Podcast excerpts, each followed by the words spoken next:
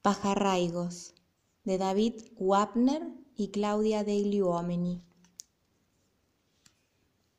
¿Hay pájaros con raíces? Quiero decir, ¿hay pájaros cuyas patas se prolongan por debajo de la tierra? Me explico mejor. Hay pájaros cuyos dedos se prolongan hacia abajo, como raíces que los fijan al suelo y no les permiten volar. En conclusión, ¿hay pájaros con raíces? En sentido estricto no, en sentido figurado puede ser. Para ser más precisos, existen sus descendientes. Quiero decir, hubo pájaros con raíces. En un pasado remoto hubo pájaros con raíces. ¿Aberración de la naturaleza? A lo mejor. O no, quizás una buena intención que se frustró.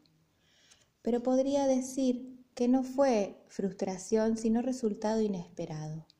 Esto es, los pájaros con raíces dieron lugar a árboles.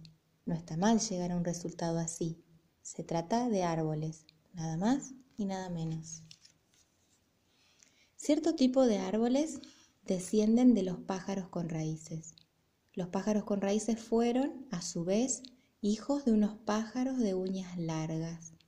Existió una especie de pájaro, o más de una, con uñas largas que se enterraban en el piso.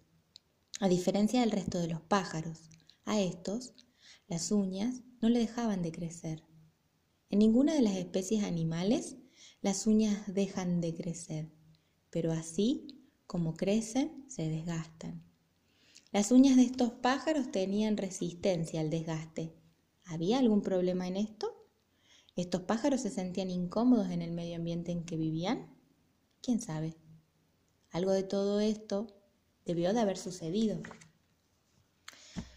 Fuere esto o el otro, las uñas crecían y se hendían en la tierra, nada podía detenerlas. Los pájaros que sufrían este proceso comenzaron por inmovilizarse. Aquí no hay malentendidos. No podían moverse del lugar en que se hallaban clavados. ¿Clavados?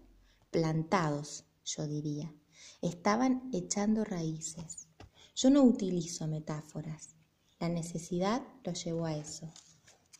Al principio trataban de calmar el hambre comiendo insectos que acercaban a pasar por su radio de acción. Que era pequeño, porque se limitaba al alcance del pico y a la flexibilidad del cuello. También eran asistidos por otros pájaros, quienes los alimentaban por la boca, como se hace con los pichones. Como podrán darse cuenta, esto no era suficiente. Ustedes saben muy bien cómo y cuánto comen los pájaros. Los pájaros comen mucho, todo el tiempo comen, nunca se hartan. ¿Qué futuro les esperaba a estos pobres pájaros anclados en el suelo sin posibilidad de moverse y buscar y hurgar comida? Sin poder volar y divisar con su vista poderosa un insecto, una lombriz, una semilla. ¿Se habrían de quedarse allí para siempre en el mismo lugar? Había, por fuerza, que echar raíces. Unas uñas enterradas absorbían agua y minerales que el pájaro plantado comenzó a asimilar.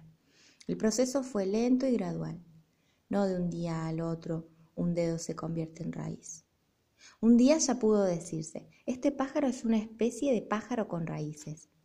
Si alguien nos hubiera preguntado en aquellos días, ¿Existen pájaros con raíces? Podríamos haber respondido con toda propiedad, por supuesto que sí. Pero en aquella época nosotros no existíamos. Y aquel que pudiese preguntarnos tampoco existía. Pájaros con raíces sí existían. Se producían por huevos que ponían bajo la tierra y de estos brotaba el retoño. De los huevos brotaba el pichón. No nos olvidemos, aún con raíces. Estos pájaros pertenecían a la familia de los pájaros. Los pájaros con raíces eran pájaros, conservaban las alas, pero no podían volar. No vamos a descubrir ahora que en, los pájaros la necesidad de volar es un sentimiento poderoso. El impulso para saltar y llegar hasta arriba y mantenerse allí y no caer es más fuerte que cualquier otro impedimento. Un pájaro no puede renunciar a esta fuerza elemental observar el mundo desde el aire. A un perrito, por ejemplo, no le importa demasiado, aunque me consta que en ciertas ocasiones envidia esta posibilidad que se le niega. He aquí que el pájaro con raíces mantuvo intacto ese impulso y lo resolvió a su manera, sacando provecho de sus raíces, que lo mantenían firme, inició un proceso de ascenso. Desarrolló un crecimiento hacia arriba que se concentró en las patas y el cuello. Había que soportar tal estructura. Patas flacas, fueron anchas y leñosas. No es difícil adivinar cómo fueron los pasos siguientes. Estamos hablando de la transformación de un pájaro en árbol. Esto no ocurre del día a la noche. La evolución necesita cientos, miles, millones de años. Así sucede cuando alas se transforman en ramas, plumas en hojas. Si lo pensamos bien, no existen diferencias significativas entre los árboles, árboles que descienden de pájaros y aquellos cuyos antepasados son solo plantas. Si los pusiéramos uno al lado del otro, los encontraríamos iguales. Solo distinguiríamos las variantes que existen entre dos especies diferentes, nada más. Sin embargo, los expertos podemos dar cuenta de un par de características. Una de ellas, cierta afinidad y familiaridad de los árboles pájaro en el trato con las otras especies de pájaro que los visitan y que se posan o anidan sobre ellos. La otra es más sutil y difícil de descubrir. Yo podría revelarlo, pero no, no lo voy a decir.